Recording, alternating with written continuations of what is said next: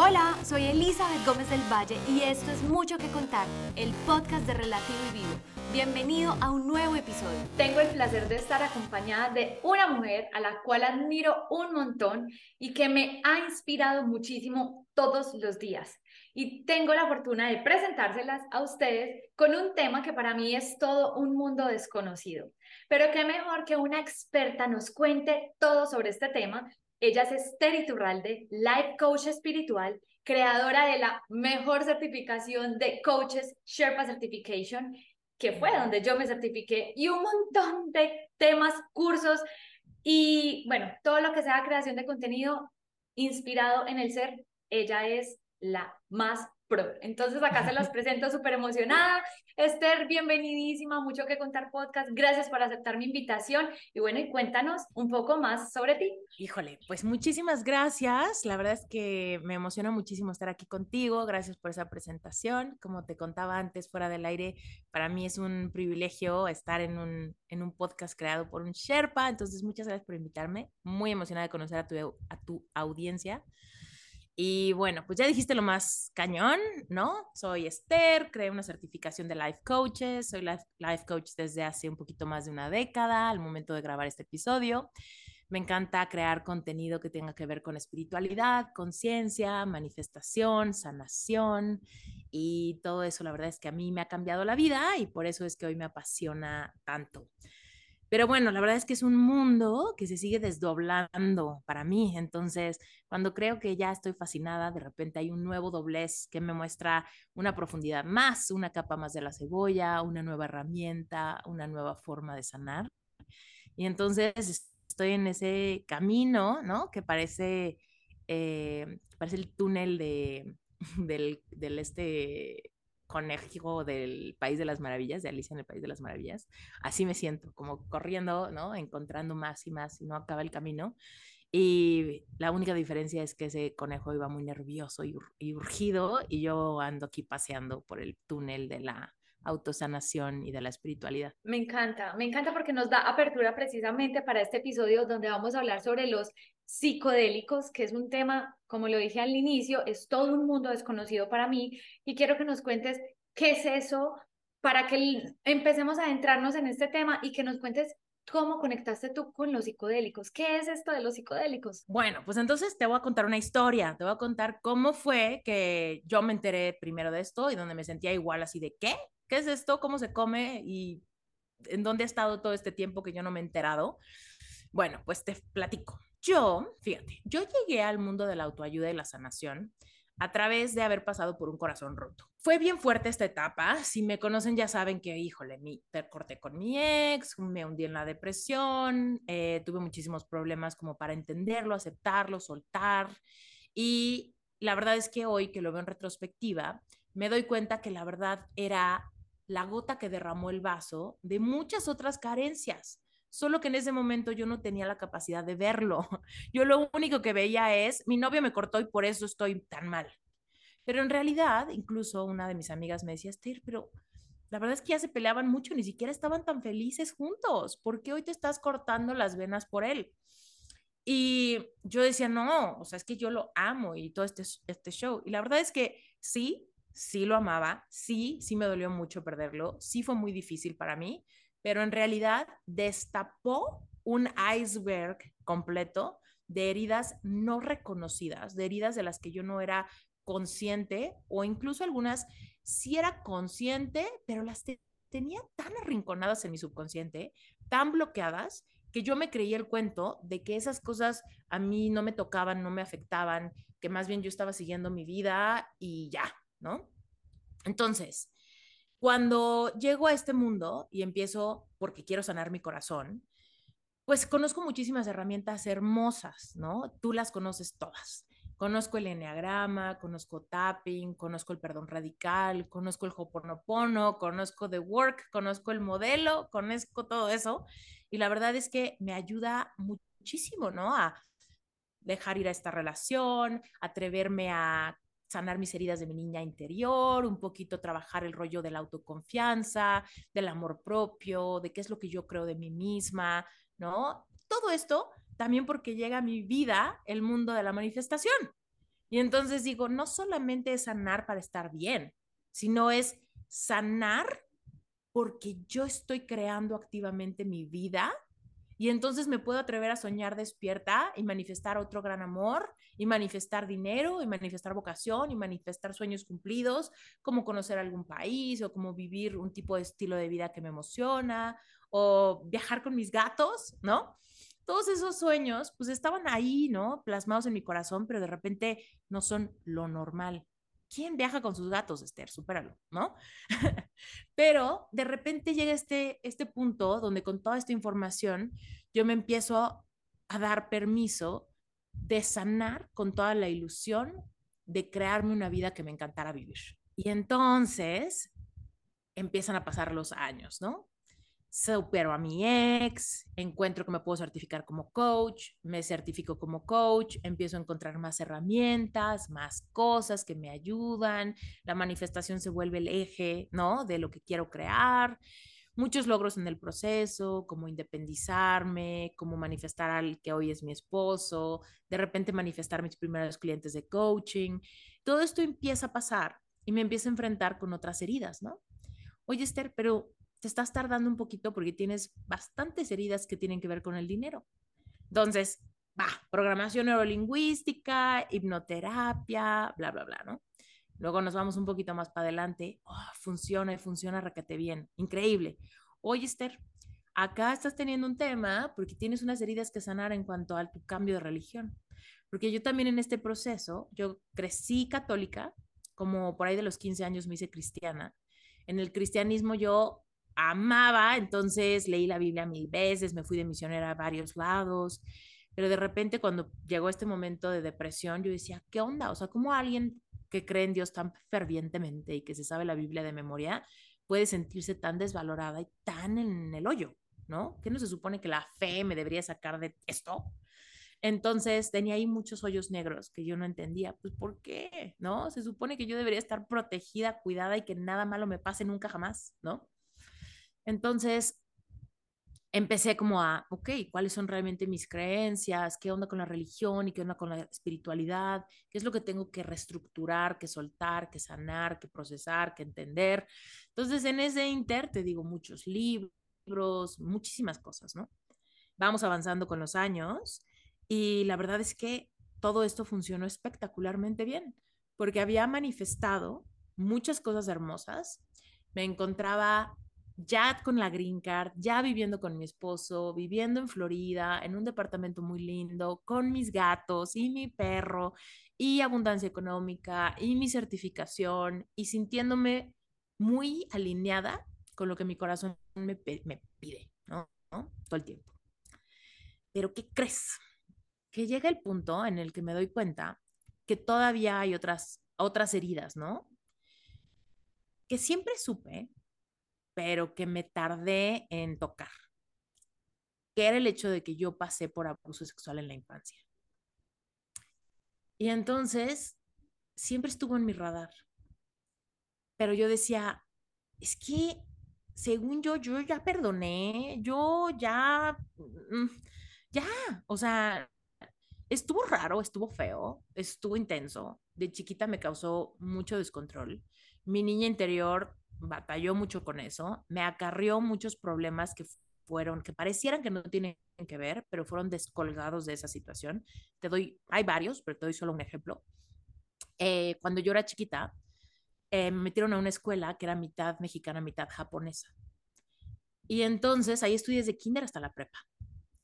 Y la verdad es que una de las mejores decisiones que tomaron mis papás, porque amo que mi vida escolar haya sido ahí, hice amistades increíbles, wow. Sin embargo, en los años así de kinder y, primaria, las clases de deportes eran súper gimnasia y así, ¿no? Era como de quítense los zapatos y en shortcitos dense marometas, ¿no? Era muy así la clase de deportes. Y yo, como estaba pasando por ese rollo de este como abuso sexual y este rollo así tan, tan confundido, eh, muy de confusión, porque yo tenía entre 5 y 7 años, cuando yo iba a la escuela y el maestro, el maestro de deportes a mí me daba miedo. Era hombre y era como, güey, no. O sea, cero que ver, a mí me interesaba el rollo de, ay, las, las marometas son divertidas. O sea, para mí era como de, ay, no me gusta que este maestro me toque, ¿no? Déjate que para qué sirve y qué habilidades estoy desarrollando y mi relación con mi cuerpo y con el movimiento. Nada de eso a una niña de 5, 6, 7, 8 años le importa. Como ni siquiera lo percibía. Solamente era como, a mí esto me hace sentir feo y no quiero. Entonces, me convertí en una persona experta en evadir todo lo que me hacía sentir rarito, ¿no? Entonces era como, me da miedo, me da cosa, me da vulnerabilidad, me siento como, como rara, ni siquiera lo percibo, no lo entiendo, nadie en mi familia sabe. Entonces, yo desarrollo mecanismos de defensa. Y entonces me enfermo, me tuerzo el pie, me escondo, hago todo lo que tengo que hacer para nunca estar en clase de deportes. De repente, haz de cuenta que sucede la separación del niño interior, que sucede por ahí de los siete años, ¿no? O antes, cuando tenemos un evento traumático tan puntual que no entendemos. Y entonces yo empiezo a desarrollar un cambio de personalidad, ¿no?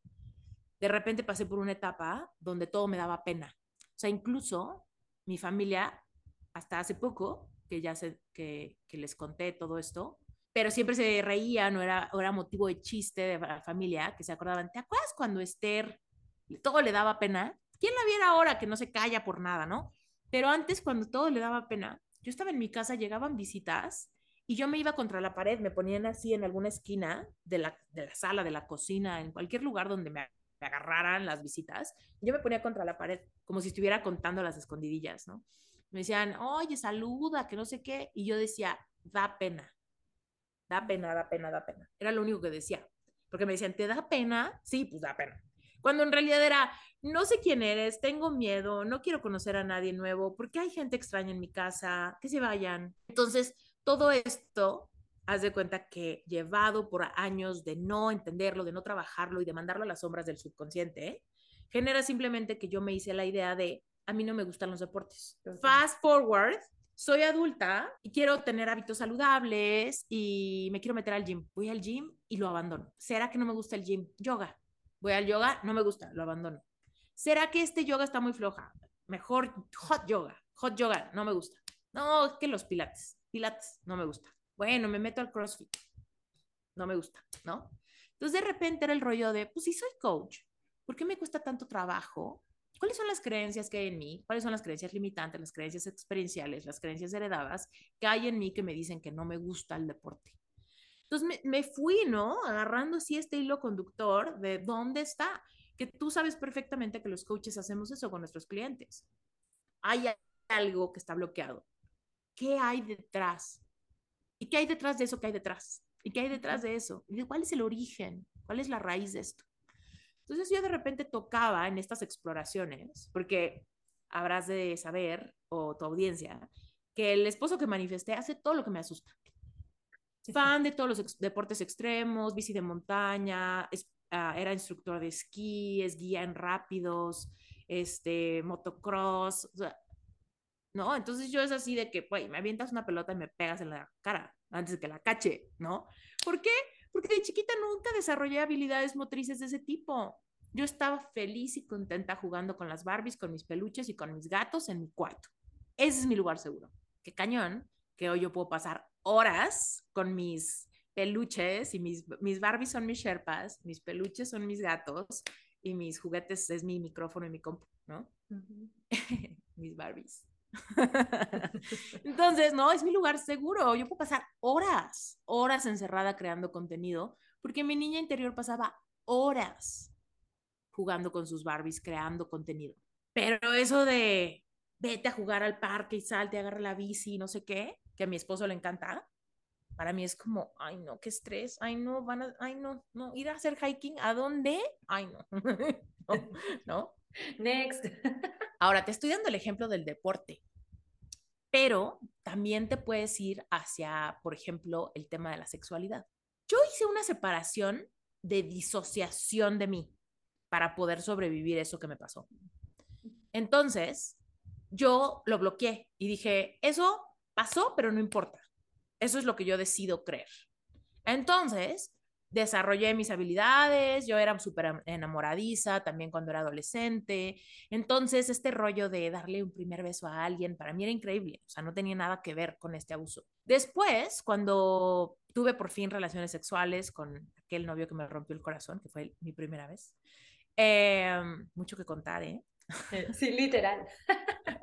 Interrúmpeme cuando quieras, porque ya sabes que... No te preocupes, que yo me quedo así, me puedo quedar escuchándote feliz de la vida todas tus historias. Bueno, pues yo, la verdad es que yo creí que estuvo padre, o sea, no creas que fue triste, ni feo, ni raro, no, yo decía, ah, está padre, qué increíble, qué romántico, y me emocionaba y todo ese show.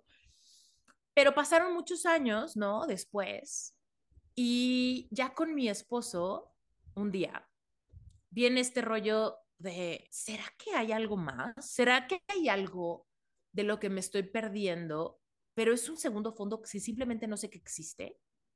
Así como algún día me enteré de las leyes universales y fue, ¿qué? ¿Esto existe?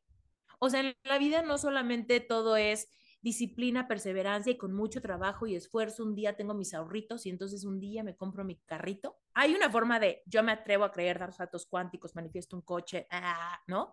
Toda esta cosa. Para mí fue como, no manches, que esto siempre ha existido y yo he vivido así como en una cueva pensando que esto es todo lo que hay, esto es lo normal y todo el mundo funciona como, como yo funciono. Entonces, fast forward, y en la sexualidad llega esto mismo, ¿no? ¿Será que yo me he perdido de algo y no simplemente no sabía que exista? Yo pensaba que esto es tener relaciones o hacer el amor, es esto. Y según yo, esto está padre y está bien y es sano y es correcto, pero no me estoy enterando que es otro rollo más intenso, más espiritual, más placentero, más, más grande, ¿no?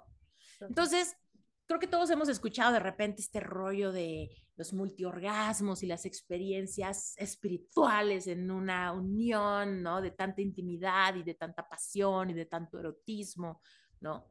Y entonces cuando yo escuchaba eso, yo decía,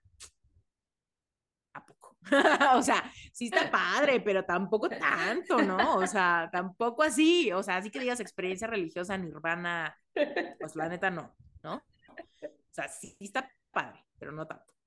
Entonces, había como sospechas en mí, ¿no? Sospechas de, hay algo en mí que está tan disasociado, tan bloqueado, que simplemente no sé cómo sanarlo con las herramientas que conozco. Wow. No sé. O sea, porque no, algo que tengo tan disasociado y que no he traído al plano de mi entendimiento, no le puedo pasar tapping por encima. Literal, porque de alguna manera, perdón, que de alguna manera tú no lo reconoces como tal. O sea, es como si tú sintieras que algo falta, pero a la larga uno dice, ah, pues como que lo dejas pasar como, ah, eso es bobada. No, no, no, no, no le prestemos atención. Pero es como de alguna manera ahí está guardadito, pero como que, ah, ah, lo pasamos, sigamos. Y nada más, nada pasa. Sí. Es como que tienes un malestar, vas al doctor y el doctor te dice, estás perfecta, ya te hice análisis de todo. Porque yo decía, estoy perfecta, ¿cuál es el, cuál es el, cuál es el rollo? Me va bien, me encanta mi vida, amo a mi esposo, manifiesto cosas, me va súper bien, encontré mi verdadera vocación, mi corazón lo siento súper sano, sigo mis sueños. ¿Qué? ¿Qué pasa? Pero yo decía, tengo la sospecha de que hay algo que está grande, está como difuso, ¿no? Que no logro, que no logro encontrar. Porque además yo digo todo el tiempo que no tenemos nada mejor que hacer que sanar. Entonces, miedo a sentir, hoy por hoy no tengo como miedo a sentir, si quiero, si necesito sentir vergüenza, culpa, miedo, órale, ahorita, aquí. No tengo miedo de, de tener días horribles, de llorar, ¿no? O sea, mucha gente me dice que no quiero llorar, ya, ya no quiero llorar tanto. Yo digo, güey, a mí me fascina llorar, porque cuando yo lloro, yo sé que estoy purgando algo, yo sé que estoy sacando algo, yo sé que estoy sacando densidad que hay en mí. Y si no lo lloro, lo voy a manifestar como algún quiste o algún tumor en 30 años. Quiero llorarlo, quiero llorar cualquier humillación, cualquier dolor, cualquier abandono, ya, ¿no? porque he entendido el valor de, de sanar y de liberarte y lo que hay del otro lado de pasar por esas tormentas. Entonces yo decía, pero es que no, simplemente no sé cómo agarrar esta tormenta. Justo me surge una pregunta y es, ¿alguna vez te pasó como que aprendiste tanto la teoría que tú misma te volviste una experta en cubrir las emociones? Por ejemplo, me pasaba a mí en algún momento, pero yo como que me di cuenta de eso, porque yo decía, bueno, no, eh, vamos a pensar positivo, vamos a trabajar esto, entonces hacía escritura curativa, hacía tapping, utilizaba un montón de herramientas y yo decía, ok, ok, sí, quiero sentir, quiero sentir, me abro, sé que es bueno para mí, pero como que seguía ese taquito acá y como que quería llorar y no podía. Entonces buscaba la manera, como que buscaba películas, no sé, una canción triste, cualquier cosa, pero ayúdenme a llorar, porque mucho tiempo fui esa persona súper sensible y, y, dije, no quiero ser tan sensible, no quiero llorar, y yo creo que se me cumplió el deseo, que a la larga, ahorita estoy tratando de trabajar en eso para que sea mucho más fácil para mí llorar. Pero yo creo que es porque me volví experta en cubrir y en como que explicarle a mi mente, todo está bien, todo va a estar bien, que pasémoslo. No sé si te pasó a ti. Más o menos. Siento que yo le di un giro diferente. O sea, el giro diferente que yo le di era que yo lloro bien fácil, pero de repente, por ejemplo, con esto que te cuento, yo decía, es que en serio, en serio, ya no tengo ganas de llorar. O sea, usualmente lloro bien fácil. Entonces, si no me están dando ganas de llorar aquí, pues ¿será entonces que en serio ya lo sané? O sea, o ya lo perdoné. Por ejemplo, yo pensaba, este tipo de cosas, yo creo que lo complicado es perdonarlo, ¿no? Pero yo genuinamente ya, ya, o sea, ni siquiera pasarle el perdón radical por encima, porque en serio ya lo perdoné. Yo les mando luz. Es más, acepto que mi ser espiritual seguramente eligió esa experiencia antes de venir a la vida, eligió vivir esa experiencia. Entonces, conecto perfecto con el perdón radical, que para quienes no sepan qué es, el perdón radical es una herramienta de coaching para perdonar lo imperdonable. ¿Cómo perdonas eso? Pues, ¿qué crees? Se puede perdonar y yo decía, ya lo perdoné. No tengo tema, seguramente yo lo elegí, seguramente esta experiencia de vida es para mí, ¿no? Incluso puedo asegurar, puedo decir, nada malo pasó. Yo sufrí abuso sexual por dos o tres años en mi infancia y nada malo pasó. ¿Qué es lo más difícil? Es el punto más difícil de llegar para perdonar algo. Y yo ya estaba ahí. Pero entonces yo decía, ¿qué pasa? O sea, ¿qué pasa? Hay algo que está bloqueado, hay algo que está... Mi cuerpo energético tiene una bolladura, tiene una contractura. Y mi mente no la desabolla ni la descontractura. Mi mente me apacigua el corazón, porque todo lo que yo me permito pensar baja al cuerpo con una sensación. Y yo me permito pensar que nada malo pasó, que todo está bien, que esta experiencia seguro yo la, yo la escogí, que esta experiencia de vida se trata de sentir, de sanar. Y todo eso baja con mucha paz a mi corazón. Pero ¿qué pasa cuando hablamos, como te decía, ¿no? El erotismo y el placer y los orgasmos y la experiencia religiosa multisensorial, cuando tú realmente estás en ese éxtasis, y yo decía, ¿cómo? ¿Dónde está? ¿Dónde, ¿Con dónde lo compro? ¿No? ¿Dónde me meto al curso? ¿Dónde? ¿No? Porque te lo juro que no es que estaba mal, simplemente yo decía, como que siento que me están contando cosas que yo nunca he vivido y quiero vivirlas, ¿no? Entonces, ahí fue donde yo decía, como que sospecho que hay algo que simplemente no puedo tocar en mí, que, que está raro. Te cuento que por ahí, fíjate, en un episodio de Reinventate hace no mucho, explicaba los pilares de la sanación. Entonces decía que, por ejemplo, ir a terapia, ir a coaching, hacer temas de hipnosis, todo eso está bajo el pilar de lo terapéutico. Todo lo que tú y yo entendemos, cuando usamos nuestra mente, el lenguaje, la lógica, para entender una herida, entender algo que pasó, contextualizar en nuestra vida, la línea del tiempo, cuál es, qué es lo que he vivido. Todo eso, cuando sanamos a través de eso, es terapéutico, porque tenemos que entender. Y entonces yo hasta ese momento yo ya había entendido todo. Es como, ya entendí, ya sé, ya recordé, ya entendí, ya perdoné, ya lo platiqué, ya lo replatiqué, ya. Pero entonces llega a mi vida una cosa fascinante que se llama breathwork. Y entonces, breathwork no es de entender. Breathwork es de apaga tu cerebrito y dale el control al cuerpo. Breathwork está en otro pilar de sanación, que es el yógico. El yógico es donde están todas las herramientas que tienen que ver con respiración, movimiento y posturas. Entonces, el yoga, eh, por ejemplo, cuando no está visto como yoga de gimnasio, sino yoga como práctica espiritual, ¿no? Posturas por largo tiempo, esta comunión del cuerpo, ¿no? La meditación, todo eso es yógico. Entonces llega esta cosa que se llama breathwork a mi vida y yo decía, pues, ¿qué es eso? Pues, quién sabe, ¿no? Pero hasta ese momento yo estaba bien mareada con el rollo terapéutico. O sea, a mí me encanta hablar, me encanta entender, me encanta todo eso. Entonces yo decía, pues este es mi mero mole, lo terapéutico, el coaching, la hipnosis, ¿no? Me certifico como hipnoterapeuta también por eso, ¿no? Pero de repente llega esta cosa que dice, no, apaga tu cerebro. Y yo decía, ay, qué flojera. O sea, sí hay que meditar y visualizar y todo, pero para manifestar, pero no para sanar.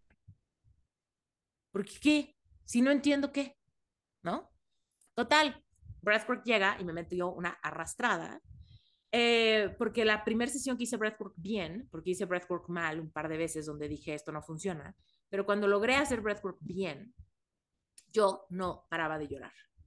Y yo sentí algo que nunca había sentido en mi vida. Sentí la genuina expansión de mi cuerpo energético. Y entonces dije, ¿qué es esto? Yo percibo una energía que nunca había percibido en mí. Esa teoría de la que yo hablo, todos somos energía, estamos vibrando, taca, taca, yo todo eso lo había creído por fe, ¿no? Yo sé qué es y lo creo, pero no es, no es perceptible. Simplemente sé que está aunque no lo vea. Y de repente en Breathwork se hizo tangible. El mundo de la energía se hizo tangible para mí y fue como, ¡Ah! no, es que ya no, ya no lo estoy creyendo por fe, o sea, lo tengo, lo estoy sintiendo, me, me está torciendo los dedos, me está, eh, eh, o sea, no, no, no hay, ya tengo los pelos de la burra en la mano. No sé si conoces ese refrán. Es un refrán mexicano, pero es como cuando tengo los pelos de la burra en la mano, sé que la burra existe, porque tengo sus pelos aquí, ¿no? Entonces era como, wow. Y entonces en ese momento dije, ya, Bamba, esto es lo mío. Eh, te digo, gran puerta. Esto existe, ¿qué? ¿No? Entonces, ¿se acuerdan de lo que dije al inicio? Este eh, conejo que va por este túnel cae, cae, cae. ¿Qué? ¿Existe? O sea, ¿cuándo, ¿cuándo acaba? ¿Cuándo ya encontré todo lo que nos sana? ¿No? Entonces, caigo en el breathwork y digo, wow, me voy a certificar. Y me certifiqué, imagínate, me he certificado del nivel 1 al 5 dos veces. Entonces, me certifiqué la primera vez del 1 al 3 y luego en otra ocasión del 4 al 5.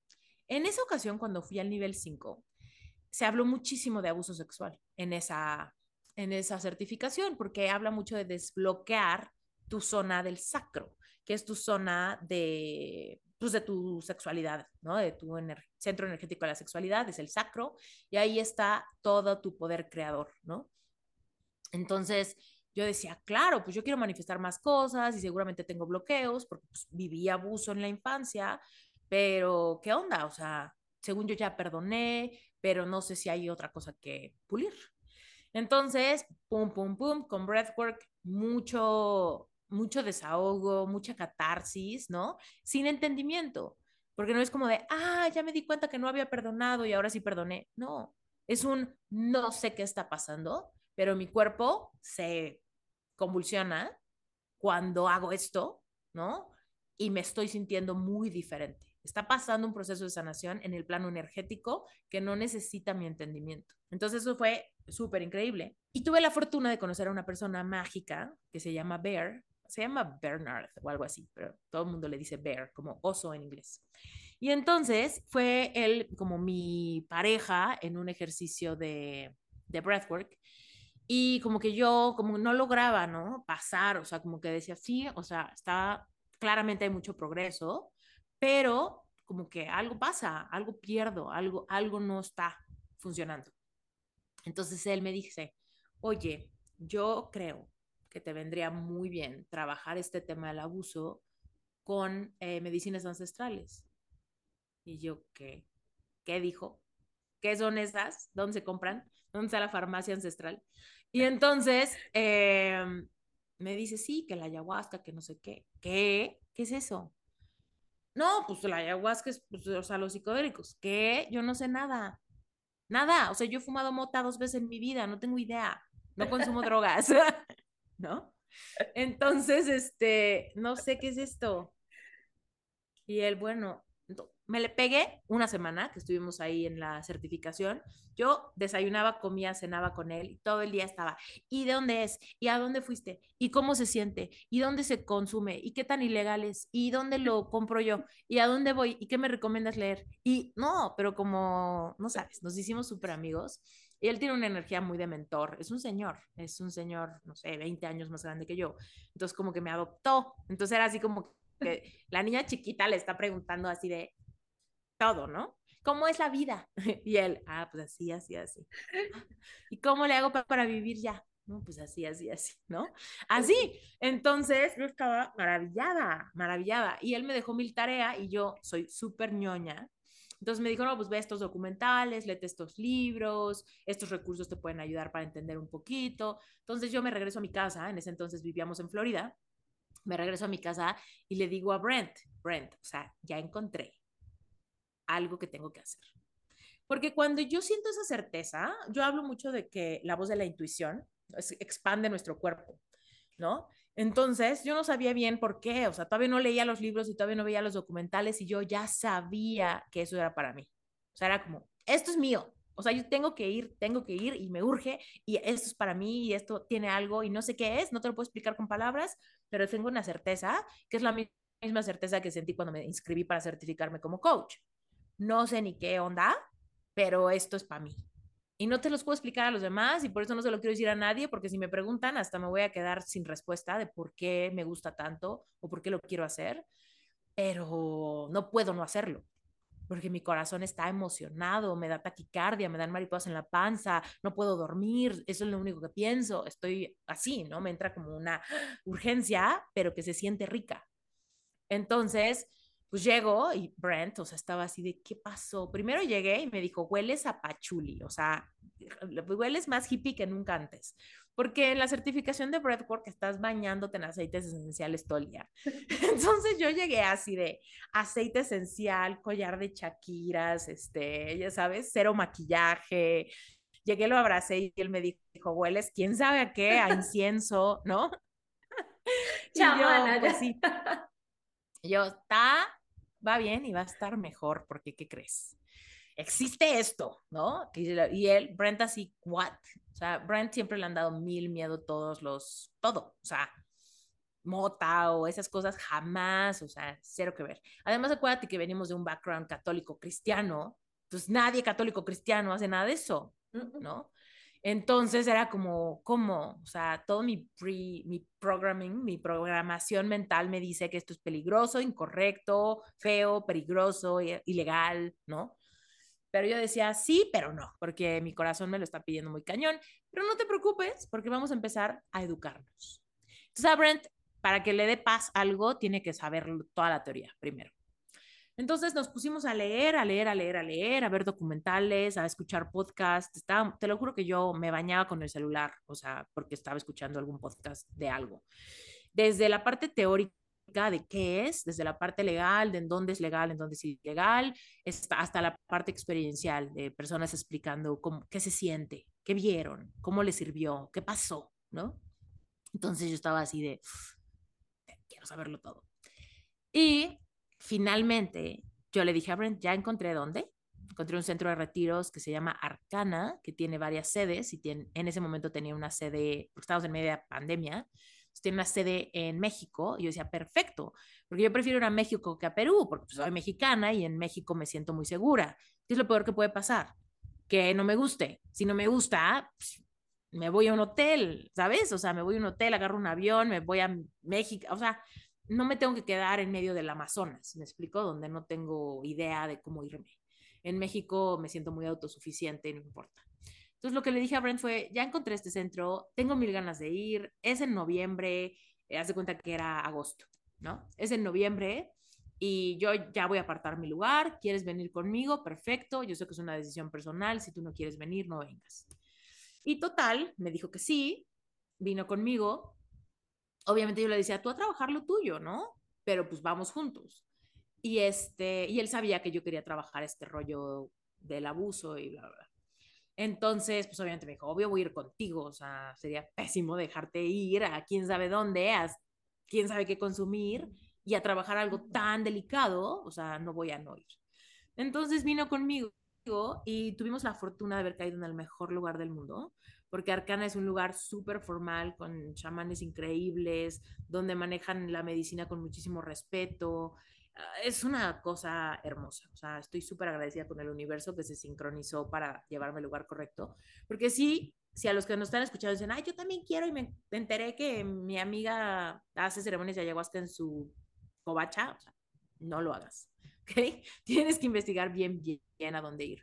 Pero una pregunta, de pronto Arcana tiene, eh, acá en Estados Unidos, ¿tiene alguna sede? No.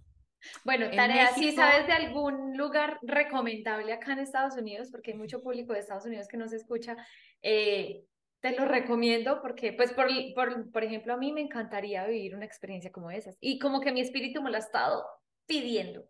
Ok. La cosa, fíjate, la cosa es que la legalidad es complicada. Entonces, Arcana tiene dos sedes en Perú donde es legal. ¿No? Entonces, yo estaba a punto de irme a Perú, pero cuando vi que había una en México, dije, bueno, en México está mejor, pero la única razón por la que abrieron la sede en México fue porque por la pandemia Perú cerró sus bordes en una temporada. Entonces estaba bien complicado viajar hasta allá. Ahora, sí puedes encontrar en Estados Unidos. Lo que pasa es que yo creo muchísimo en honrar la medicina.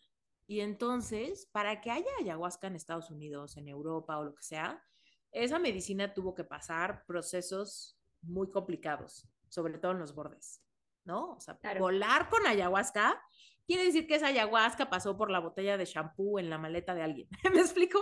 Entiendo. Entonces, esas cosas son un poquito complicadas y, y, yo preferiría hacerlo en un lugar donde la medicina estuvo más natural. En paz, ¿no? Sin pasar por esos momentos de estrés. Va a cogerte la vibración, ¿no?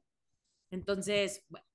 Pero en Estados Unidos, por ejemplo, ahorita hay muchos, eh, puedes trabajar con ketamina, ketamine, que en español se llama ketam, se dice ketamina, me suena raro, pero bueno, hay muchos procesos de ketamina asistida que es legal bajo un esquema terapéutico. Entonces, eso pudiese ser eh, a los que viven en Estados Unidos y quieran experimentar esto, sobre todo si están pasando por momentos de ansiedad o depresión. Hay una página increíble que se llama mindbloom.com, donde literal te mandan ketamina a tu casa y tú puedes utilizarlo asistido y aparte con un proceso de integración. Entonces, eso puede ser muy interesante. Ahora, la ketamina no es una medicina ancestral.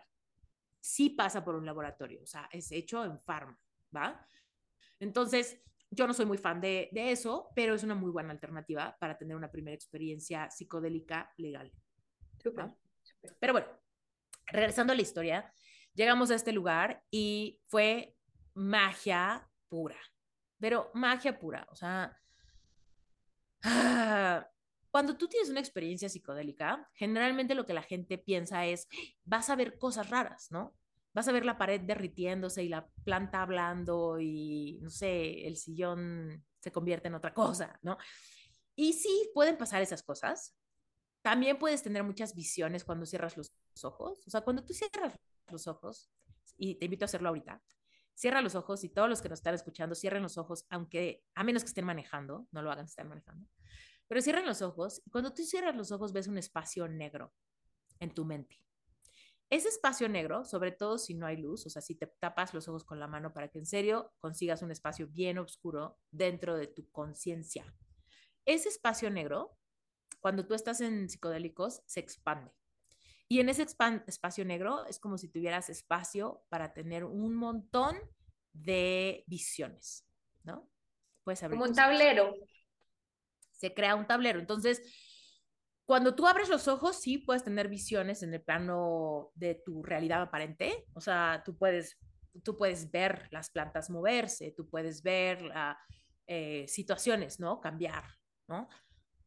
Cuando cierras los ojos, esas visiones pueden ser eh, geometría sagrada, puede ser eh, figuras, ¿no? Figuras orgánicas que aparecen y desaparecen y dan vuelta y giran y evolucionan en otras. Es como estar en, un, en el caleidoscopio de tu subconsciente. Y es muy fascinante, muy bonito. Pero ese no es el meollo del asunto. Las visiones no es el meollo del asunto. El meollo del asunto, en un, porque todo eso pudiese ser en un esquema como de, por diversión, ¿no? Si hay alguien que dice, ay, me comí un hongo para ir a un festival de música electrónica. Pues sí, lo que quieren es entretenimiento, lo que quieren es diversión. Que no lo juzgo, no es como que tenga yo un juicio ante eso, pero no fue mi caso. O sea, en mi caso yo tenía muy claro que yo quería sanar y entender algo, llegar a ese segundo fondo que, al que no tenía acceso con mis herramientas terapéuticas. Ah, y by the way, ¿se acuerdan que decíamos que las terapéuticas es terapia convencional, eh, hipnosis, coaching, porque todo descansa en el diálogo? Cuando nos vamos a, lo, a breathwork o al yoga, descansamos en el pilar yógico porque descansamos ahí. Cuando empezamos a trabajar con medicinas ancestrales, con animales de poder, con las direcciones norte, norte, sureste, oeste, los elementos, viento, agua, fuego, cuando estamos hablando de esas cosas, ya nos pasamos a otro pilar de sanación, que es el pilar chamánico. ¿Okay? okay. Y solo para no dejar el hueco, hay otro pilar más, que es el kármico. El kármico es el que habla de lo que te tocó, ¿no? Por ejemplo, tu linaje familiar, constelaciones familiares, astrología, numerología, human design, todas esas herramientas están en el kármico. Pero bueno, entonces aquí yo estaba llegando a un pilar nuevo que nunca había trabajado, el chamánico.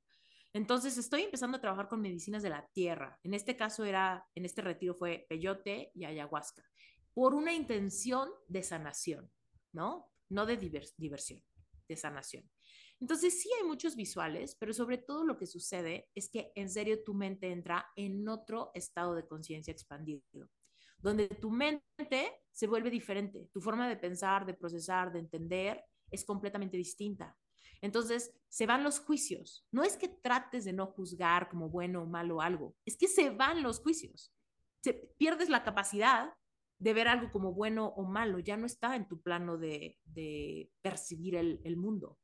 Entonces, eso no quiere decir que no puedas sentir emociones como tristeza, felicidad, miedo, éxtasis, placer, eh, ternura, nostalgia. Todo eso puede pasar, pero sin juicio, sin decir, tengo miedo y el miedo es malo, quiero escapar de él. Tengo tristeza y la tristeza es mala, quiero dejar de sentirme triste. Es como, ah, tengo tristeza y empiezo a purgarla. O sea, en, una sesión de ayahuasca, por ejemplo, vas a purgar de muchas maneras. Puedes purgar con vómito, 100, 100%, o sea, el 99% de las veces que he hecho ayahuasca, vomito. Eh, puedes purgar eh, por diarrea, el 60% de las veces que he hecho ayahuasca tengo diarrea. Eh, puedes purgar con llanto, el 99% de las veces he purgado con llanto. Puedes purgar por temblorina, que te dé una temblorina incontrolable. El 20% de las veces me ha pasado eso. Eh, puedes purgar con calor, o sea, sudar y así, o frío, que te dé mucho frío. Eh, bostezos, puedes purgar mucho con bostezos también. Entonces, es una cosa loca donde vas a sentir un montón de cosas, pero tu mente está siendo receptiva ante lo que estás sintiendo desde una conciencia expandida, donde hay mucho espacio para el entendimiento, el perdón, la sanación y ver esos lugares de tu sombra que no eran accesibles para tu conciencia del día a día. Mi conciencia normal, que me siento una persona bastante consciente, ¿no? Siempre digo el despertar de conciencia, ¿no? Yo desperté mi conciencia a través de este momento de tanto dolor, me di cuenta de que yo había creado mi realidad, de que yo había ocasionado muchas cosas que me llevaron a ese rompimiento, que yo no había visto focos rojos, ¿no? Todo eso es mi conciencia despertó ante darme cuenta de algo que antes era ciega, ¿no? Entonces, digamos que ya tenía yo esta conciencia despierta, por eso fui capaz como de perdonar, entender, no juzgar, bla, bla, bla, ¿no? Pero entonces yo decía, pues ya, ¿qué más hago? Si con la conciencia que tengo ya me di 20 vueltas, ¿no? Y limpié y limpié y limpié. ¿Qué pasa? ¿Qué más? ¿Qué me falta? ¿No? Ya había un poco de frustración ahí. Y entonces llega este momento donde mi conciencia se expande y es como, hay un bosque en mi subconsciente inexplorado y tengo toda la capacidad de ir y tengo toda la capacidad de pasear por él y empiezo a percibir quién soy desde este otro lugar y empiezo a percibir que como yo me percibo y como me perciben siempre ha sido una ilusión y empiezo, ¿no? Y empiezo a darme cuenta de que todos los, los sueños que tengo y las heridas y todo lo que no he sanado y todo lo que no he visto y todo con lo que me peleo y todo lo que hay en mí que no veo porque estoy demasiado cerca. Entonces, este estado de conciencia expandida te empieza a, a dar la potencialidad de sanar y de liberarte de muchísimos bloqueos, adicciones, PTSD, por ejemplo. O sea, la, este tipo de cosas, o sea, este tipo de retiros, yo estaba con personas que estaban pasando por cosas brutales. O sea, había gente, no, pues me violaron y aborté y no lo supero y aquí estoy. No, pues soy ex militar y tengo PTSD y aquí estoy. No, pues estoy pasando por ansiedad, he tenido tantos intentos de suicidio y ya no le veo caso vivir y por eso estoy acá. No, pues yo tengo, no sé, ¿no? Depresión postparto y no entiendo quién soy, estoy acá. No, pues yo tengo curiosidad y siento que mi vida no es lo que podría ser y por eso estoy acá, ¿no? De todo, desde cosas manejables hasta cosas que dices, no manches, ¿cómo le ha hecho esta persona para estar acá, ¿no? Entonces, pues yo estaba en este limbo, ¿no? De, pues a mí me encanta mi vida y todo chingón, pero sé que tengo traumas en mi infancia que no alcanzo a percibir y que no sé cómo sanar. Y pues algo me dice que tal vez la medicina me pueda llevar a un lugar nuevo y tal cual. O sea, yo estaba que no te la acabas. O sea, mi conciencia me dio algo que yo no sabía que existía, me abrió otra puerta, se descolgó otro, otro pedazo de este remolino, de este túnel, de esta caída libre, pero placentera hacia, hacia lugares que a mí me resultan fascinantes. A mí me cambió toda la estructura de lo que para mí significa vivir. O sea, yo creía que a mí me encantaba, yo quiero tener una vida que me guste vivir. Y sigo pensando esa frase, pero ahora esa frase se expandió muchísimo. Es como si yo te, si tú me dijeras, es que a mí me encanta la fruta y solo he probado el mango y me encanta. Y yo de repente te muestro te llevo al súper y te digo, pero es que todo esto es fruta. ¿Y tú qué? ¿No? o sea, no sabía que existía. Yo estaba feliz con el mango, que me encanta la fruta, ¿no? Entonces yo estaba así. Yo pensaba que entendía lo que es la, tener una conciencia despierta. Y esto me abre un plano de conciencia que no, no, o sea, ¿cómo? ¿Esto existe? ¿Qué es esto? Entonces, pues maravillada. Y además, después de expandir esa conciencia, pues también todo lo, todo lo demás es muy bonito, ¿no? También, o sea, ver la naturaleza y todo se vuelve más vivo, todo brilla más, todo se mueve, todo, todo pulsa, ¿no? La tierra tiene vida, los árboles tienen vida. Eh, ves a alguien que amas y lo ves así, como que, como que ves su alma, o sea, es, es otro, otro nivel, ¿no? Entonces, pues creo que queda claro que me súper voló el seso, pero bueno, regresé a mi casa y lo más importante después de tener una experiencia psicodélica, ojo, en mi caso eh, fue muy así, muy bonito, pero eso no quiere decir que no me morí de miedo, eso no quiere decir que no lloré horrible, eso no quiere decir que cuando estaba con la diarrea o con el vómito estaba yo así de, ¿qué hago aquí? O sea, ¿qué hago aquí? ¿Qué pasa? ¿Qué miedo? No, no me está llevando aquí, el hoyo negro me está chupando y no sé qué hay del otro lado. Es una jornada definitivamente para valientes. La medicina psicodélica no es para todos, pero es para ti si sientes eso que yo te describí al inicio, ¿no? No sé ni qué onda, pero algo percibo, algo me está expandiendo, algo me llama, ya me metió la semilla, ya me, ¿no? Así empieza toda la gente que va, que termina yendo a la ceremonia. Es como, de oídas lo escuché y desde ahí algo en mí supo que iba a terminar viniendo. Tu esposo Brent, él también tenía un poquito como de resistencia para hacerlo y era algo como que tú decías la otra vez como de el miedo de ¿y qué tal si destapo algo que no quiero destapar? ¿Cómo lo vivió él? Ay, pobrecito. con muchos, con muchos jalones, muchos jalones tremendos. Em, Fue como, Esther, ¿para qué me trajiste acá? Mira, yo fui muy clara con él de que era una decisión personal y de que él no tenía que venir para cuidarme. Él tenía que, o por ser un buen esposo, él tenía que venir porque él quería trabajar lo suyo, ¿no? Pero al final de cuentas sí creo que él fue más arrastrado por su responsabilidad de estar ahí para mí. Fíjate, esto pasó algo bien extraño. Eh, bueno, que fue un momento muy incómodo. Cuando estábamos en este círculo de integración inicial al principio del retiro, estábamos todos sentados en círculo y todos teníamos que presentarnos, ¿no? Éramos como 20 personas en el retiro. Y cada quien tenía que presentarse y decir por qué está ahí. Y entonces a Brent no le gusta nada eso. O sea, a Brent le choca para, eh, mostrarse vulnerable con los demás o abrirle su corazón a gente que no conoce, jamás.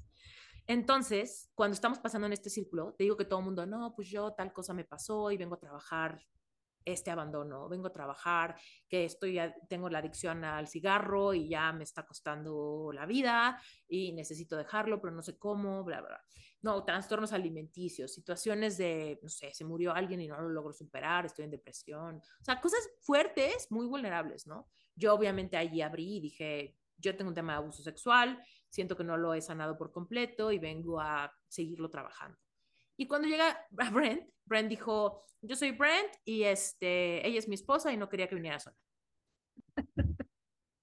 Ay, no. Entonces, ya te imaginas la cara de los demás. O sea, todos los demás lo vieron así como, ¿what?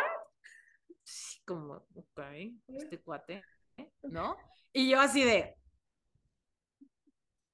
hi, yo soy todo culero. Yo soy la esposa. sí, yo soy. No. Pero afortunadamente eso fue solamente el primer día. Y eh, la primera ceremonia que tuvimos fue de peyote y él tuvo una experiencia muy interesante, muy profunda. Y este, por ahí tengo prohibido hablar de sus experiencias en podcast, incluido el mío. Entonces, pero bueno, tuvo una experiencia muy linda. Eh, fue sutil, tampoco fue como que no tuvo miedo, no hubo gran cosa de, de, los síntomas de purga, pero sí fue como, como un momento de mucha interiorización y como sincerarse de que si ya estaba ahí, tenía que entregarse al proceso y las posibilidades que podían haber del otro lado de la vulnerabilidad, ¿no? Claro. Yo creo que Brent tenía mucho miedo porque pensaba, voy a tener un super mal trip porque eso existe también. En tantos documentales que vimos y en tanto libro que leímos, también hay historias de terror, ¿no? De gente que tuvo unas experiencias muy terribles, muy aterradoras, ¿no? Con psicodélicos, donde pasas las peores ocho horas de tu vida, ¿no? Uh -huh. Entonces, decía él que eso a mí me pasa, me moriría. Pero entonces en esa primera experiencia fue sutil, fue suave y fue como muy de sincerarse consigo mismo de, de si ya estás aquí, pues lo vas a hacer, ¿no? Si no, no hubieses venido. Entonces, pero fue desde un plano de conciencia ya expandido, donde no es solamente él sincerarse consigo mismo, sino es él también darse cuenta que había un espacio de conciencia más grande donde él podía sentirse más seguro ante la potencialidad de sacar heridas viejas y que no se trataba de saco mis trapitos sucios, ¿cómo los vuelvo a meter? Porque era lo que a él le, le preocupaba. Oye, yo he vivido toda mi vida tratando de no pensar en esto que me pasó, o en esto que me duele, o en esto que me faltó de niño, ¿para qué lo saco? Luego, ¿quién me ayuda a guardarlo? La idea, lo que yo le decía, es que no lo tienes que volver a guardar. La idea es que lo saques y nunca lo vuelvas a meter. La idea es que te liberes de eso. Y ya, pues sí, pero dudo que pase. Dudo y me encanta que, que, toques esta partecita porque yo tengo, por ejemplo, muchos eh, consultantes que me dicen como, pues como para qué vamos a trabajar niño interior, para qué vamos a volver a esas cosas del pasado, no, yo amo a mi mamá, amo a mi papá, los perdono, sí, ya, todo está súper bien, ya, o sea, sigamos, pasemos la página, ya, vivamos hoy, súper positivos, háblame de hoy. Entonces, ¿cómo decirle a esas personas como, es importante, es importante realmente, más importante de lo que te imaginas? Sí. Totalmente. Y es que ve, si nos remontamos a este rollo, yo también había dicho, es que yo ya pasé la página, yo ya perdoné, yo no tengo un tema lo que les decía, ¿no? Incluso creo que yo misma elegí esta experiencia. Nada malo pasó. Na ningún niño de cinco años elige esa experiencia. Me refiero a mi yo superior que antes de venir a la vida hubiese dicho, va, voy a venir a la vida, voy a tener ciertas experiencias y voy a vivir ciertos retos y mi misión es regresar a casa.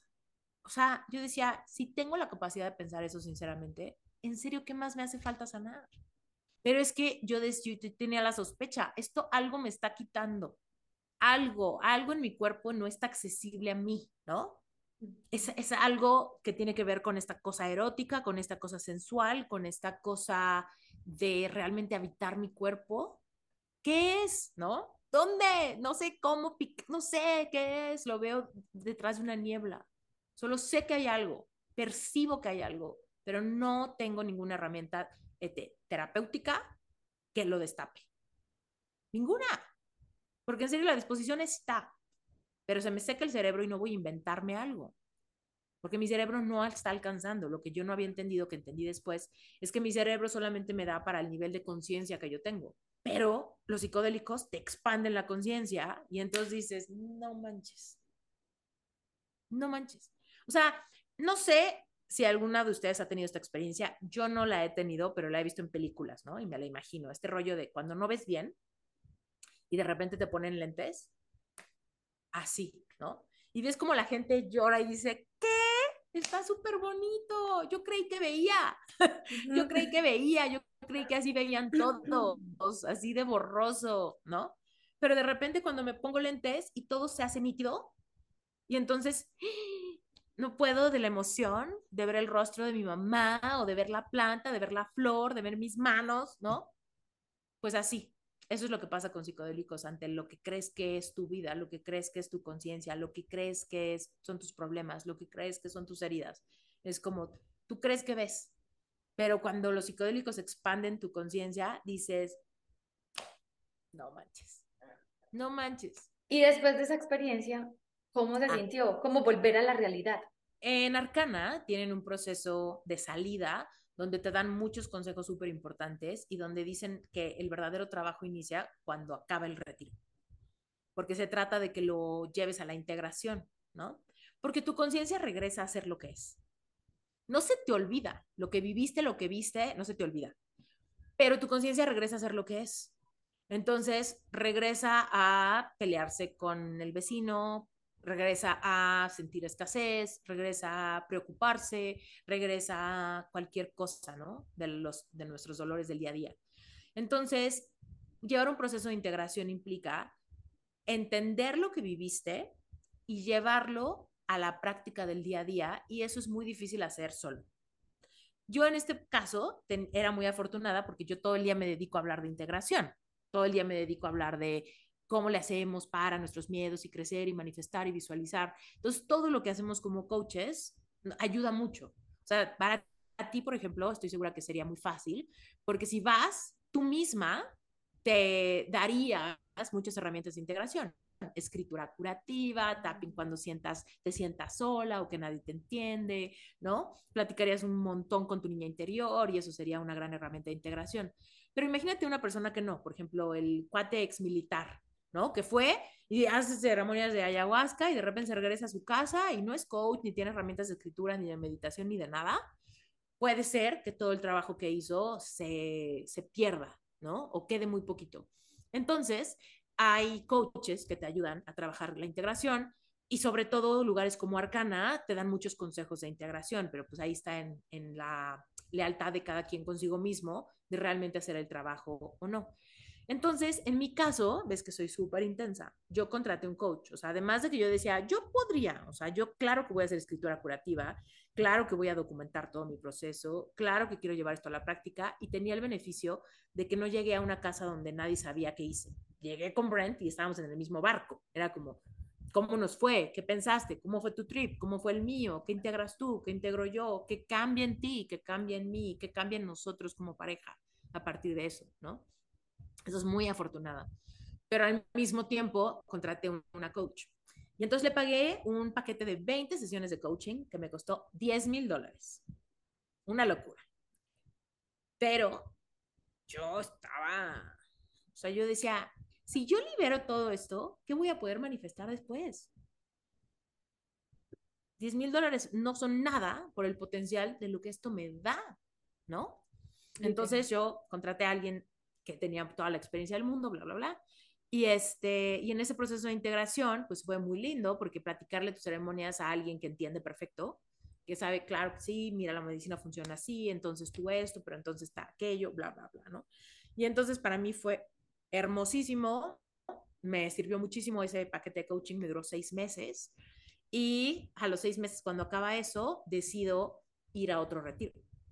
Eh, y Brent, feliz de la vida, vamos juntos, ¿no? Lo cual ya cambió completamente la historia. Entonces nos volvemos a ir, pero ahora sí nos fuimos a Perú.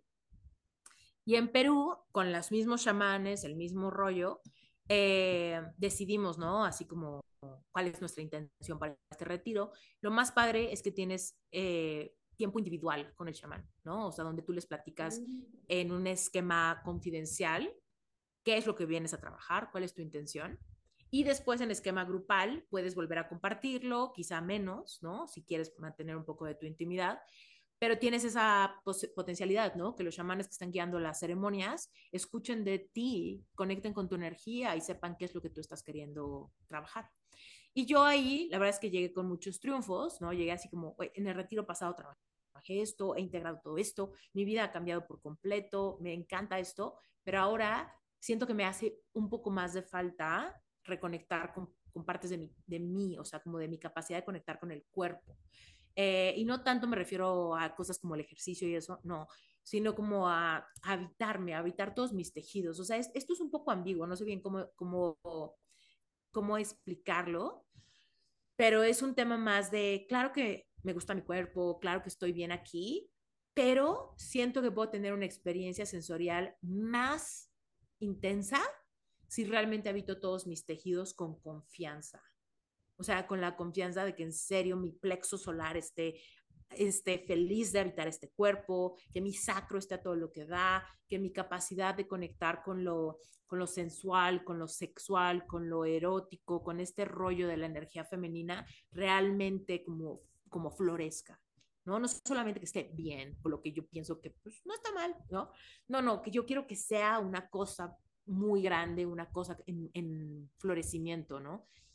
Y, este, y fue una locura ese retiro, muy, muy, muy, muy, muy fuerte, muy catártico, muy fascinante, muy, muy alentador, muy, muy de felicidad, de amar, amar la experiencia, amar la medicina, volverme fan, así, ya, ya, ¿no?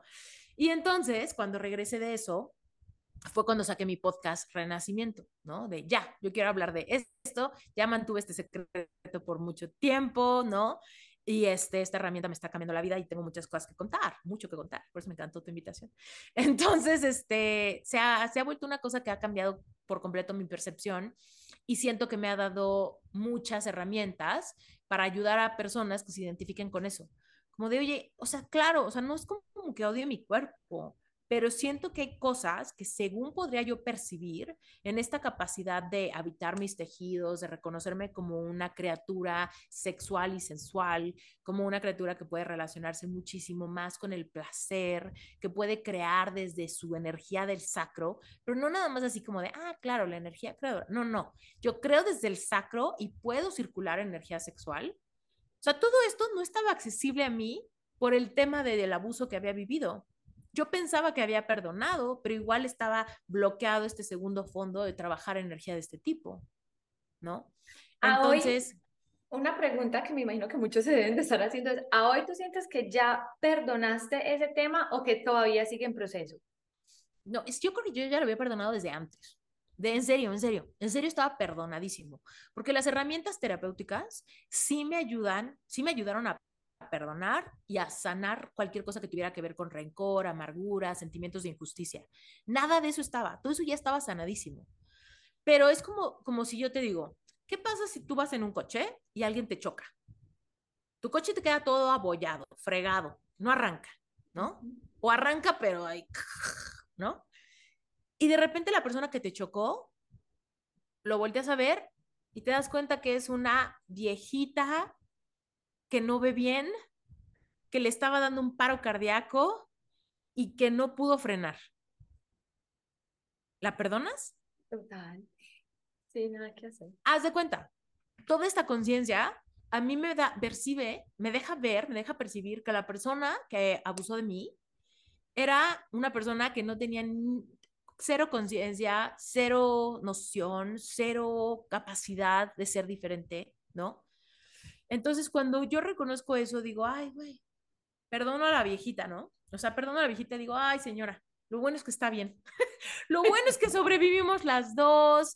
Señora, hay que hablarle a alguien que le venga a ayudar, que venga su hijo por usted, no se preocupe, no le vaya a dar ahorita un desmayo, ¿no? Sí. No te vas a bajar, maldita señora horrible que me chocó. No, es como, yo tuve una idea cuando recibí el golpe, pero cuando me bajo y voy a confrontar a, a quien me generó este accidente, me doy cuenta que no fue intencional, que no tuvo conciencia de y que no tiene ni idea de qué hacer ahora. Es que yo creo que de alguna u otra manera es como si tú, bueno, ya lo hubieras entendido con tu mente, ¿cierto? Con tu cuerpo físico, pero faltaba como trabajar esas memorias, por así decirlo, lo que se guarda ya más como en tu cuerpo etéreo, que es como que, no es accesible. Exacto, exacto. Es que justo en este rollo de, la viejita, y viene el rollo de que dice, señora, la perdono, no pasa nada, lo bueno es que está bien, se lastimó, no, y la ves así respirando mal, y tú así, señora, no, no, no, siéntese, relájese, ¿no? Ella te chocó a ti, fue su culpa. Sin embargo, cuando tú reconoces y abres tu conciencia con herramientas terapéuticas como el perdón radical, dices, ah, ok, está bien, ¿no? No se preocupe, señora, usted tranquila, lo que importa es que ahorita no se me petatee, todo bien, ¿no? Pero ¿qué crees? La señora se va, tú la perdonas, todo bien, tú sigues con tu golpe.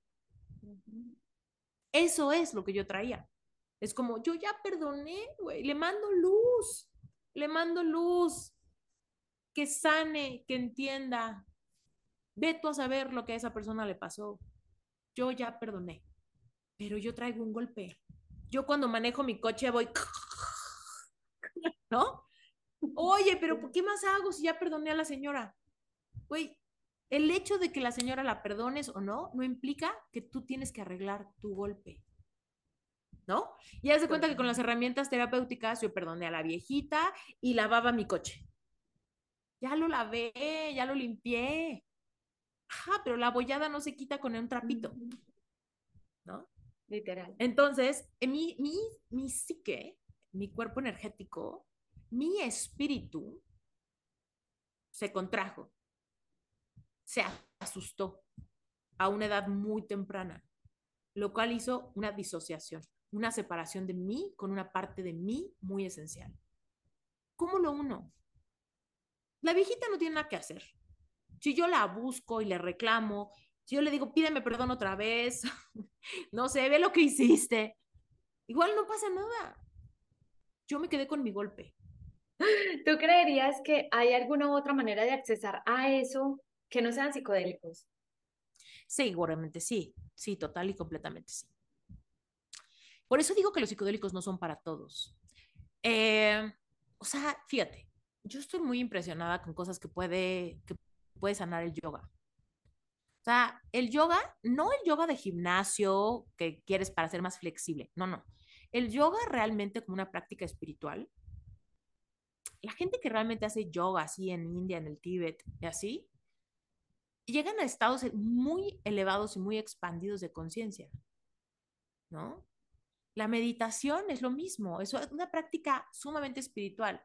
No cuando hacemos una meditación guiada o visualizamos 10 minutos en la mañana, no por desmeritar que esa práctica es padre. Yo lo hago, yo medito todas las mañanas y visualizo 20 minutos, ¿no? No, yo hablo de meditación de 8 horas meditando, ¿no?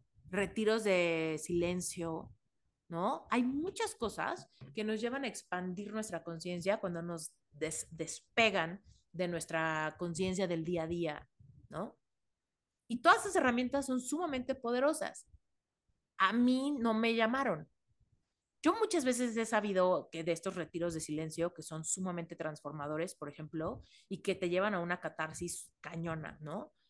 Como de, no manches, al séptimo día de no hablar ya te está dando el ataque, ¿no? O a la décima hora de meditar, ¿qué está pasando en tu conciencia, ¿no? Entonces, de oídas he escuchado de este tipo de cosas y que son fascinantes y que puedes tener, incluso te puedes tener experiencias psicodélicas con breathwork sin consumir nada, ¿no? Eh, y son técnicas de respiración, nada más.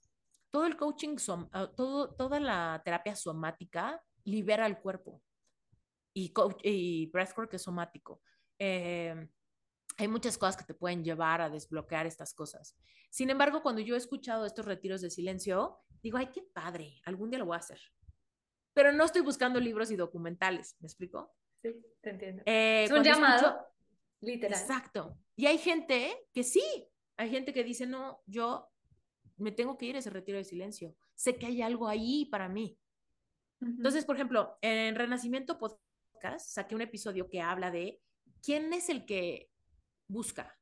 ¿Soy yo quien llama, quien está buscando la medicina para sanar o la medicina me busca a mí? Y llega en el momento correcto. Digo, no se los spoileo, eso está en ese podcast. Si, les interesa esa pregunta, vayan a escucharlo. Pero lo que yo creo. Ahorita mismo.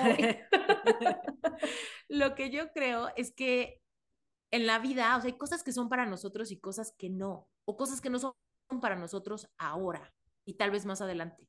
Pues digo, la medicina psicodélica no es para todos y no es la solución a todos tus problemas.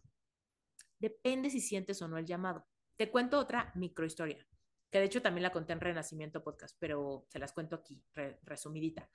Cuando yo me casé, eh, uno de mis mejores amigos, si no es que mi mejor amigo en la vida, eh, fue a la boda y no trajo su familia. Tenía dos niñas chiquitas y su esposa.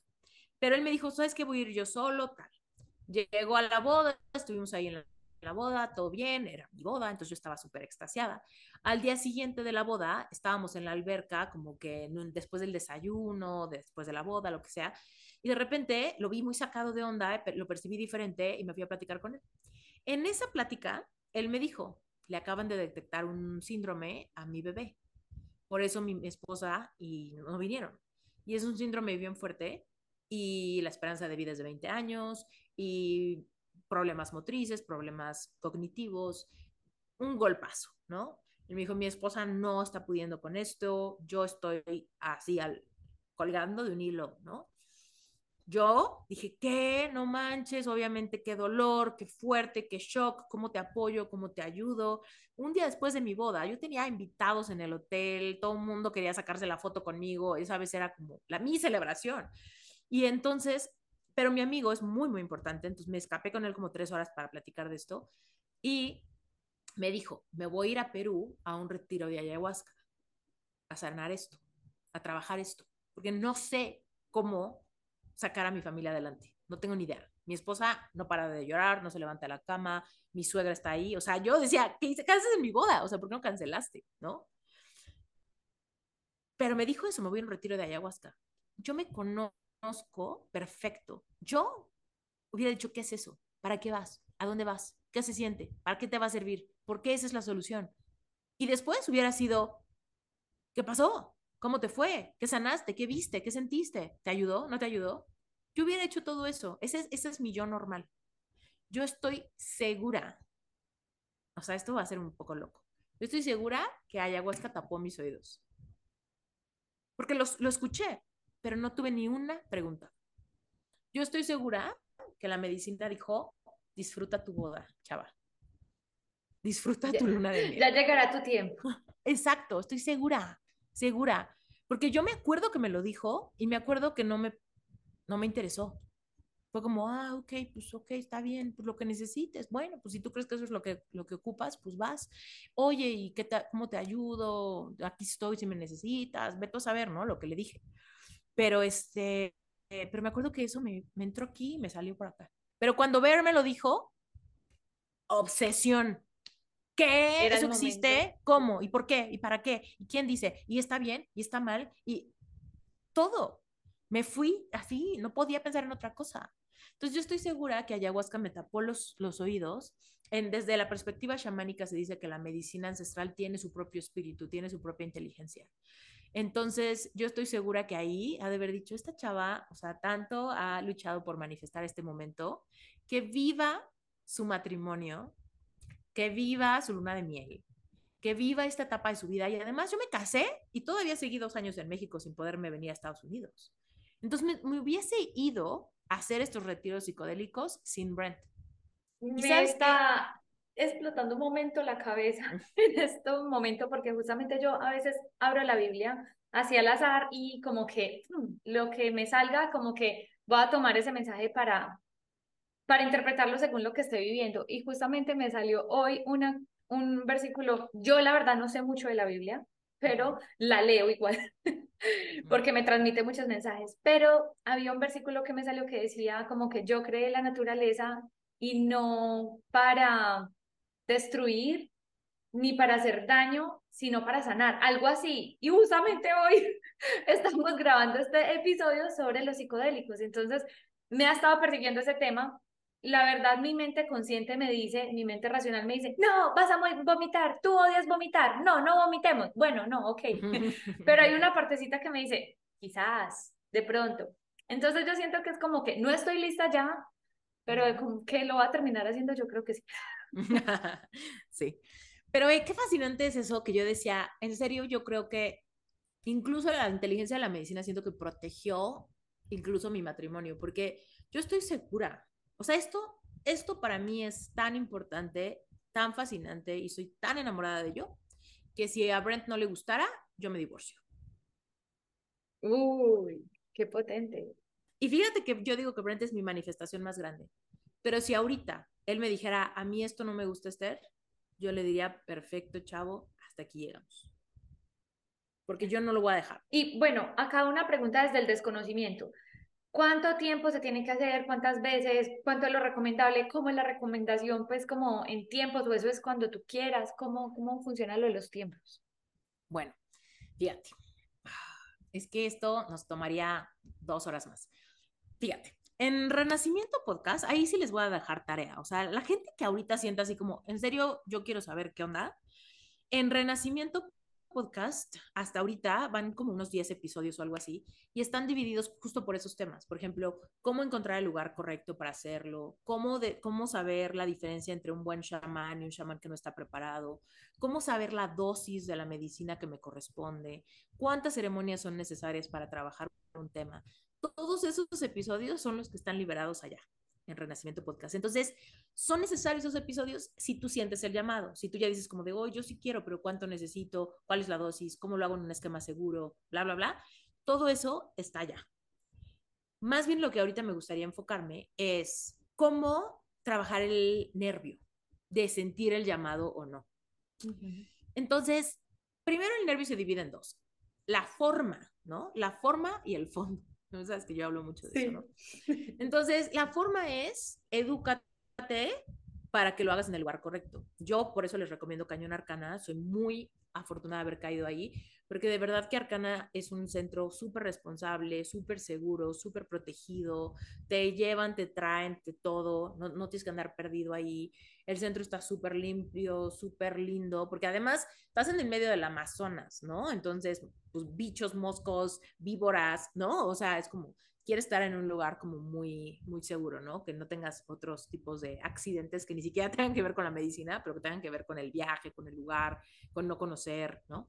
Entonces, Arcana, en cuanto a la estructura y la forma, te va a dar toda la seguridad para hacerlo bien y de manera responsable. En la parte del fondo, quieres, quieres pensar bien cuál es tu intención. ¿Cuál sería tu intención por la que quieres hacer esto? Si tu intención es porque te, me, dio curiosidad, no es una intención suficiente.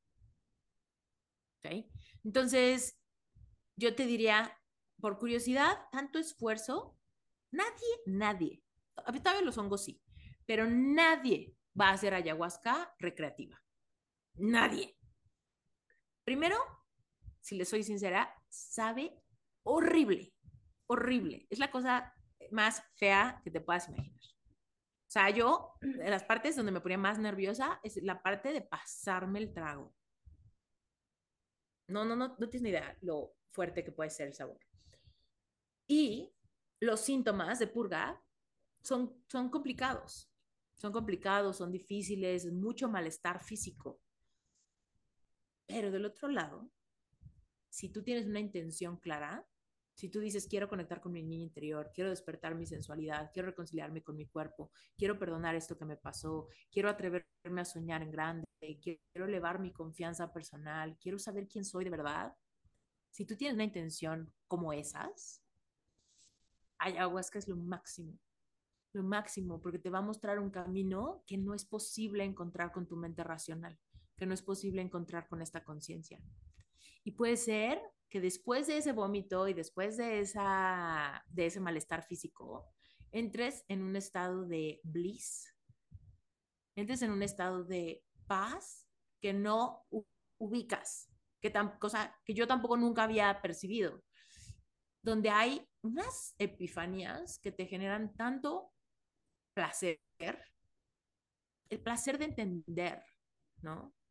El placer de reconocerte, el placer de ver tu vida, una circunstancia desde ojos sumamente amorosos, libres de juicio, puede ser el gran salto cuántico que te permita cambiar un montón de cosas que en tu vida quizá no están funcionando mucho más rápido que con cualquier herramienta terapéutica, incluido el coaching.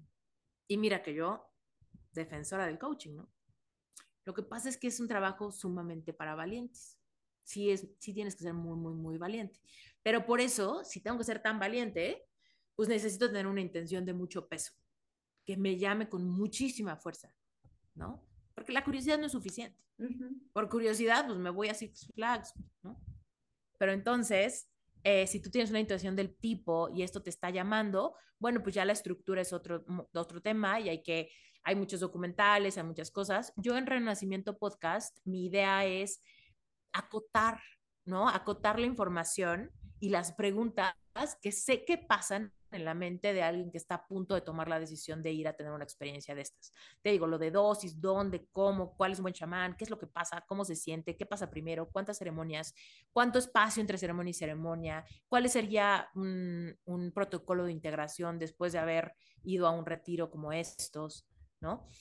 Eh, ahora, haciendo un así como corte a y pasando al tema de cuáles son todas las medicinas que existen, les voy a hacer el recuento más o menos, ¿no? De las medicinas psicodélicas.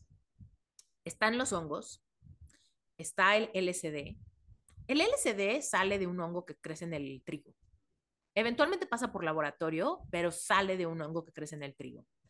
Em, peyote, San Pedro, que también es un cactus, ayahuasca, que es este brebaje que se crea con una madera y unas hojas. La madera es una vaina que se llama capi y las hojas es una planta que se llama chacruna. Estas dos plantas juntas, eh, hervidas por 10 horas, generan este té, le llaman té, pero yo le digo brebaje porque es una cosa espesa café, no es un té. ¿Ok? Entonces, la ayahuasca, existe otra cosa que se llama iboga. La iboga sale de una corteza de un árbol en África ese es el iboga. Sapo o bufo alvarius, que es una sustancia que segregan unos sapos del desierto de Sonora. Básicamente esos son los psicodélicos, los grandes psicodélicos. Mescalina es peyote y, y San Pedro, iboga, ayahuasca y hongos. Creo que ya lo dije. No sé si me perdí, pero bueno, son esos. Em, de esos, yo ya hice todos, menos iboga. Ese es el único que me hace falta. Pero mi favorito, mi hit en la vida, la cosa más hermosa del universo mundial, son los hongos.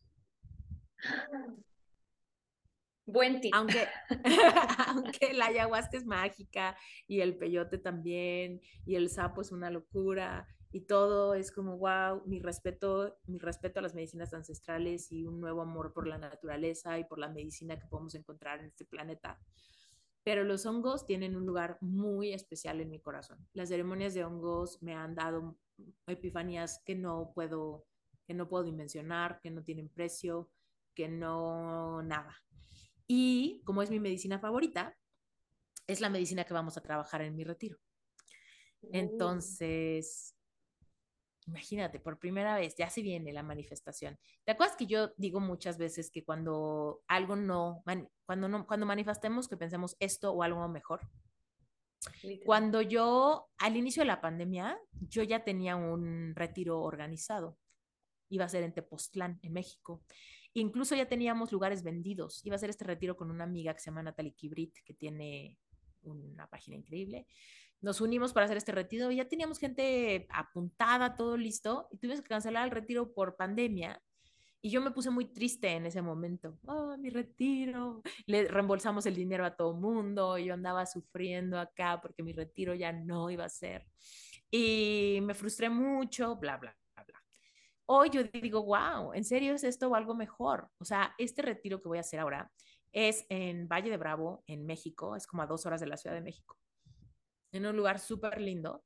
Mi retiro se llama Aliento. Este retiro lo voy a dar yo solita, ya no es compartido pero vamos a trabajar con muchas herramientas, pero va a haber ceremonias, dos ceremonias de medicina ancestral, vamos a trabajar con hongos y es la medicina que a mí me llena el corazón, o sea, poderlo compartir con las personas que vengan al retiro me tiene ilusionada como una niña chiquita y me hace me hace súper feliz y estoy súper agradecida con que todo en el universo se sincroniza para ponernos en el lugar correcto después de la jornada correcta.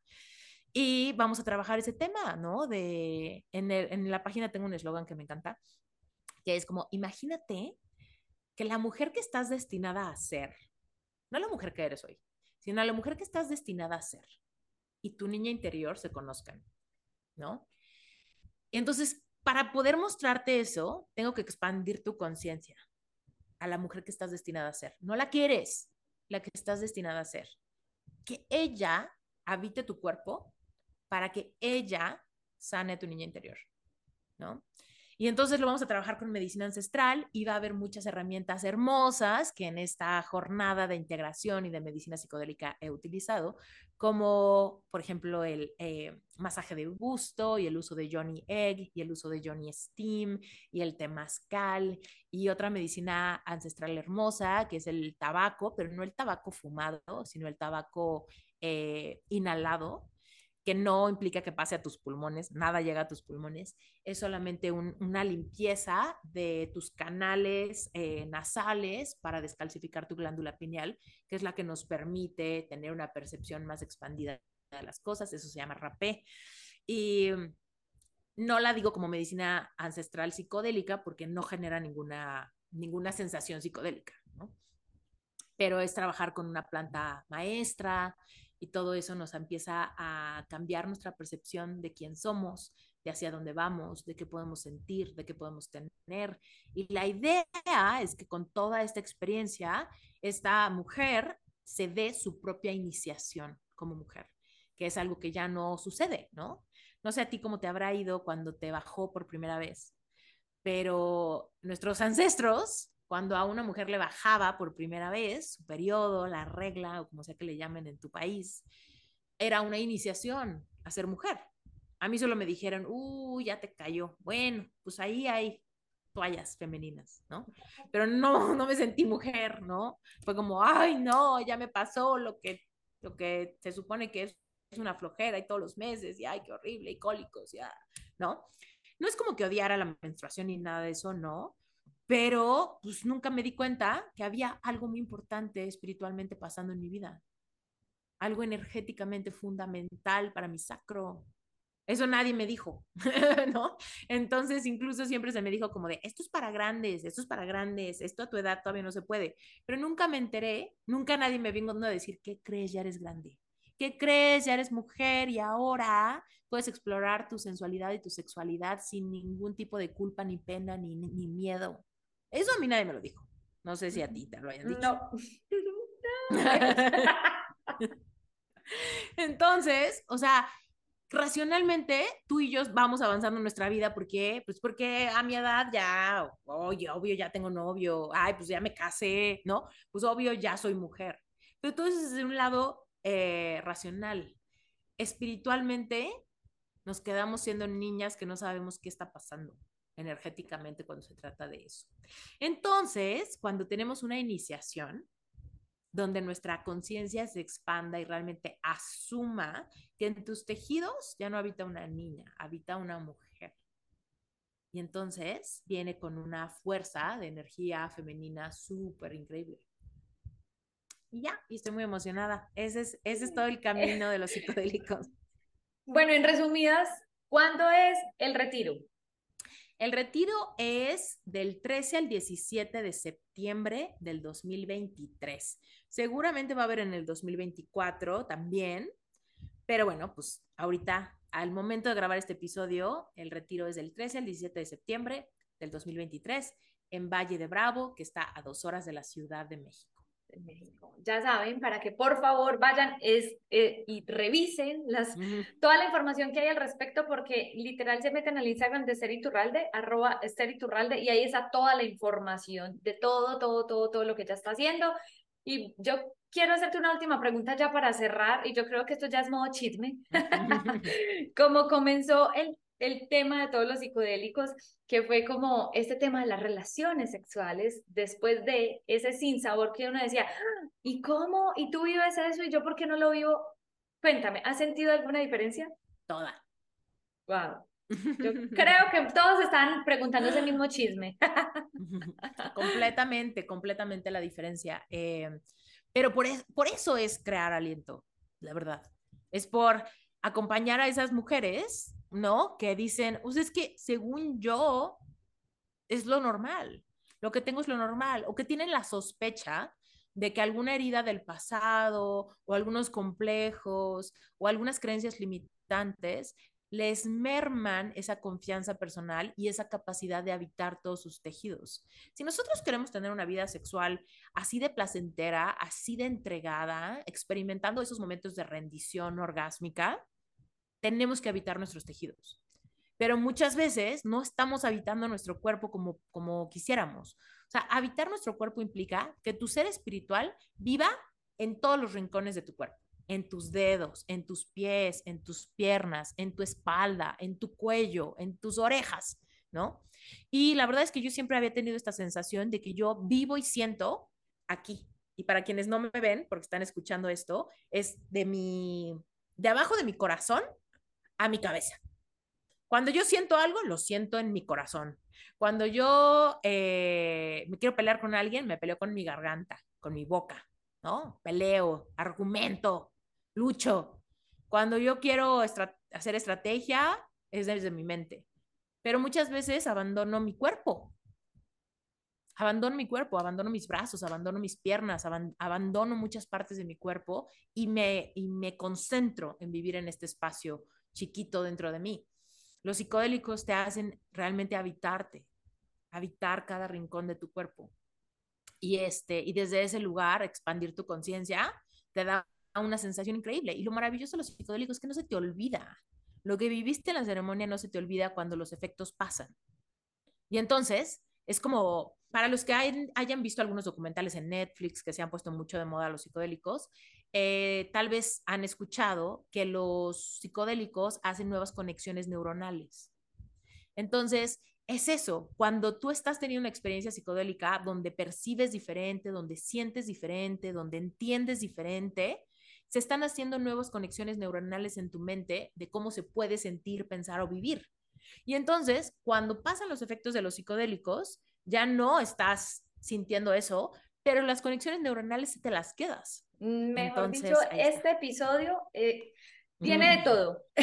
Yo creo que de verdad, de verdad, de verdad, eh, tienen que escuchar todo el contenido que tiene Esther. De verdad que gracias, gracias, gracias por estar aquí en Mucho que Contar Podcast, por compartirnos toda tu experiencia, todos tus conocimientos, todo tu amor también y todo tu tiempo, porque, uff, o sea, yo creo que literal en este episodio tienen mucho trabajo que hacer, mucho trabajo, mucho en que reflexionar, mucho en que pensar y, y de verdad que muchas, muchas gracias a ti, gracias a todos los que nos están escuchando. No sé si quieres decir algo más. No, nada, solamente reforzar que pues con mi nombre encuentran eh, todo lo que platicamos, ¿no? Esther Iturralde en Instagram y también esteriturralde.com. La página del retiro es esteriturralde.com diagonal aliento. Ahí encuentran todo lo de este retiro si les latió mucho lo de Arcana, hay un cupón de descuento de 100 dólares, me parece, que se llama Reinvéntate. O sea, si ustedes van a la página de Arcana Internacional y quieren ir a Arcana, eh, pueden simplemente meter el cupón Reinvéntate y se les van a descontar 100 dólares nada más porque sí. Este, y pues que sepan que Arcana es una organización internacional. Entonces, eso implica que los retiros son en inglés. ¿Ok? Ahora, los chamanes hablan español, los locales hablan español, entonces yo que fui, pues obviamente podía ser bilingüe, ¿no? Hablaba con unos en español y luego con todos los, los demás de mi círculo hablaban, hablábamos en inglés. Y algunas personas me dicen, ay, no, pero yo quiero ir en español todo. Si quieres ir en español todo, el próximo año voy a llevar un grupo a Arcana, pero puros en español. Entonces, para que no necesitamos traductor, ni haya personas de otros países, ni nada, va a ser un, grupo exclusivo de personas que quieran ir a trabajar con ayahuasca y bufo alvarius al Amazonas. Entonces, es un lugar hermoso porque además estás yendo a donde crece la planta. Ahí, a donde crece la planta, la cortan con un machete, ahí con una fogata, la hierven y ya está lista, ¿no? Entonces, este, es un lugar hermoso, o sea, increíble. Si quieren ir a eso, estoy armando una lista de espera de personas que les interese para el próximo año. Entonces, vayan a, igual en mi página web, en esteriturralde.com, hay un apartado que dice retiros, ahí encuentran lo de aliento, arcana normal, arcana en español para ir con este grupo conmigo. Entonces, eso va a ser en el 2024, eh, por ahí del primer trimestre, no sé, por ahí de marzo o algo así. Vamos a irnos a, al Amazonas. Entonces, quien quiera venir, bienvenidos. Ya saben, ya saben. Acá les voy a dejar todas las redes sociales de Esther, la página web y vamos a contactarla y yo voy a manifestarlo porque me encantaría ir a uno de esos retiros a, a tener esa experiencia. Pero bueno, primero a escuchar nuevamente este episodio porque hay que reflexionar muchas cosas y algo puntual que tú dijiste, no es para todo el mundo, es realmente mirar el por qué lo quieren hacer. Y primero escucharse todo el episodio, todos los episodios que ya están grabados sobre este tema de los psicodélicos. De verdad que gracias por estar en Mucho que Contar, gracias a todos por estarnos escuchando y hasta la próxima. Bye. Esto es todo por hoy. Gracias por sintonizarnos. Nos vemos dentro de 8 días con un nuevo episodio. No olviden seguirnos en nuestras redes sociales arroba mucho que contar y en nuestra comunidad arroba relativo y vivo. Gracias. Chao.